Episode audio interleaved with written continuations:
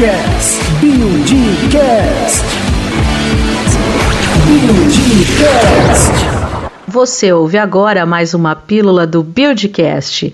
Mirela Máximo, coordenadora de qualidade, e Marco Antônio da Silva, coordenador de produção da Build, falam sobre como as práticas sustentáveis vêm evoluindo e como os impactos estão sendo minimizados na cadeia da construção civil. Acompanhe com a gente. Queria pedir então para vocês dar exemplos, números é, comparativos de como essas práticas vêm evoluindo e como os impactos estão sendo minimizados na cadeia da construção civil. Quem quer começar, o Marco ou a Mirella? Mirella, vamos lá. É, hoje a gente já consegue né, ter um, uma rastreabilidade de quais são os impactos positivos que a sustentabilidade hoje já apresenta para a build. Né? Então, hoje, quando a gente fala já de tecnologias que a gente já tem disponível, uma delas é a questão das placas fotovoltaicas, em que a gente utiliza desde o momento do canteiro, que a gente ainda está construindo um empreendimento, e depois a gente deixa esse, esse benefício para o empreendimento, né? Então, hoje, até o, o último mês é, contábil, a gente tinha um consumo, né, uma geração de energia até o momento de cerca de 80 mil quilowatts-hora, né? Então, é uma economia gerada aí em valores reais em cerca de 50 mil reais e que dá uma, uma emissão de CO2 e mais ou menos 9 toneladas de CO2 deixados de, de ser emitidos, né? E aí a gente está falando de mais ou menos 280 árvores.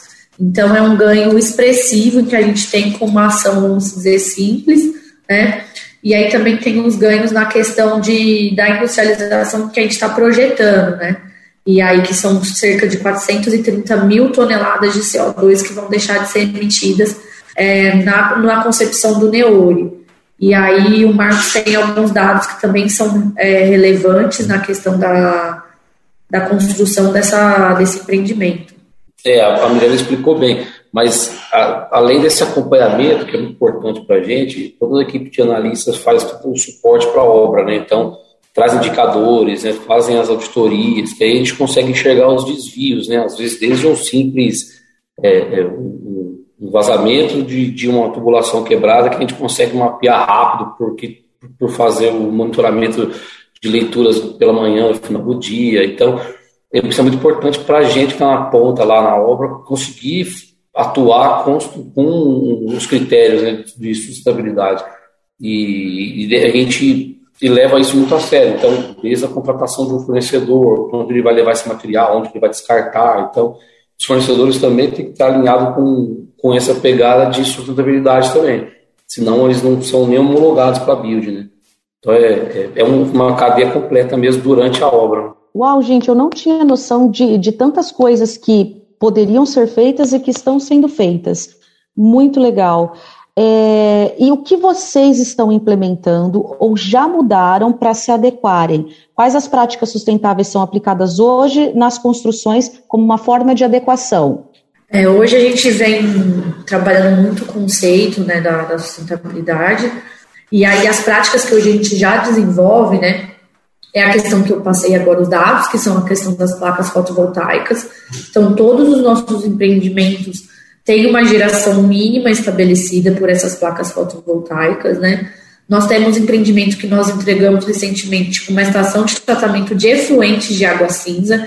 Então, a gente tem uma estação que trata todo o efluente de água cinza e retorna essa água tratada para o reuso das bacias dentro da torre. Então, isso é um ganho é, significativo para esse empreendimento, para esses moradores. Né? Todos os nossos empreendimentos fazem a captação da água de chuva de telhado e reutilizam para consumo na área comum, então para lavagem de piso. Então também é algo bem, bem sustentável. E além disso, nos nossos canteiros, como nós temos um sistema de gestão ambiental implementado, nós temos todo esse controle desde a geração de resíduos, então quais os resíduos que nós estamos gerando, quais são os locais de destino desses resíduos, porque a gente tem que ter a garantia que a gente está encaminhando para o local correto e que vai ser realizada a destinação correta desse resíduo. a questão do consumo de água, então quanto que a gente está consumindo de metro cúbico por metro quadrado e quais são os impactos que a gente pode ter durante esse consumo. Através desse dado, a gente consegue melhorar nossos processos internos, então utilizar água de reuso de caminhão-pipa para teste de estanqueidade, não utilizar uma água potável, então nisso a gente também tem um ganho.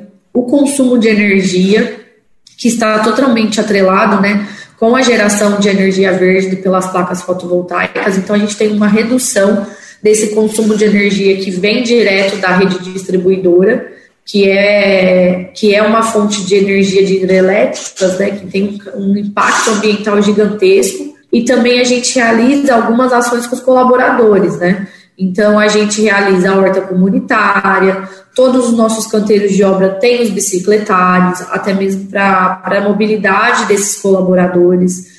A gente realização de educação ambiental. Então, no mês de junho, a gente fez várias ações de educação ambiental em todas as regionais, em que os colaboradores tinham que pegar algum resíduo que tinha na obra e transformar ele em arte.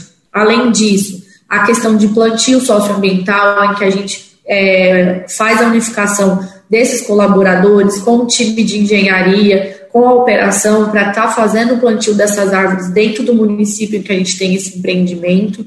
Né? Então, a gente também trabalha junto na concepção desse produto. Então, hoje a sustentabilidade ela está em toda a cadeia, desde a parte da legalização, que é quando a gente começa a viabilizar nossos empreendimentos, na concepção do produto. Então, quais vão ser os itens de sustentabilidade que a gente vai ter? A gente vai colocar um lava-roda para ter o controle é, desse impacto na vizinhança que a gente possa ter. Então, como que vai ser esse lava-roda? Vai ser através de um circuito fechado, em que a gente vai fazer o tratamento dessa água para também não ter um consumo maior. É, a gente vai ter o reuso, como que vai funcionar, vai ser na torre inteira ou não. Então, a gente entra tudo nessa concepção do produto. Uma vez que a gente valida isso, Aí a gente começa a entrar no sistema de gestão ambiental, né, que é em si esse prazo que o Marcão falou de 20 a 30 meses, variando da obra, em que a gente atua diariamente no canteiro, né? Então nós temos hoje um corpo técnico de analistas que eles estão praticamente todos os dias na obra, fazendo essa, esse link entre corpo de engenharia matriz com o corpo de engenharia obra, para que a gente consiga ter esses itens e ter esses controles, até a entrega de chaves para o cliente. Né?